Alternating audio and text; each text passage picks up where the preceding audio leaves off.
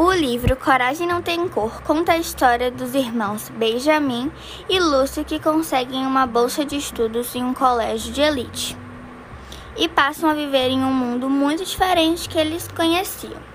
Eles lutam contra o racismo que vem sofrendo diariamente na escola. Discriminação racial, ou como todos conhecem, racismo, consiste no preconceito e na discriminação com base em percepções sociais baseadas em diferenças biológicas entre povos. A abordagem do livro é bem mediana. A história é bem previsível e achei que as personagens não foram bem desenvolvidas. O livro deixa a desejar, se observarmos bem que o seu tema principal é preconceito racial. Porém, gostei bastante da escrita da autora.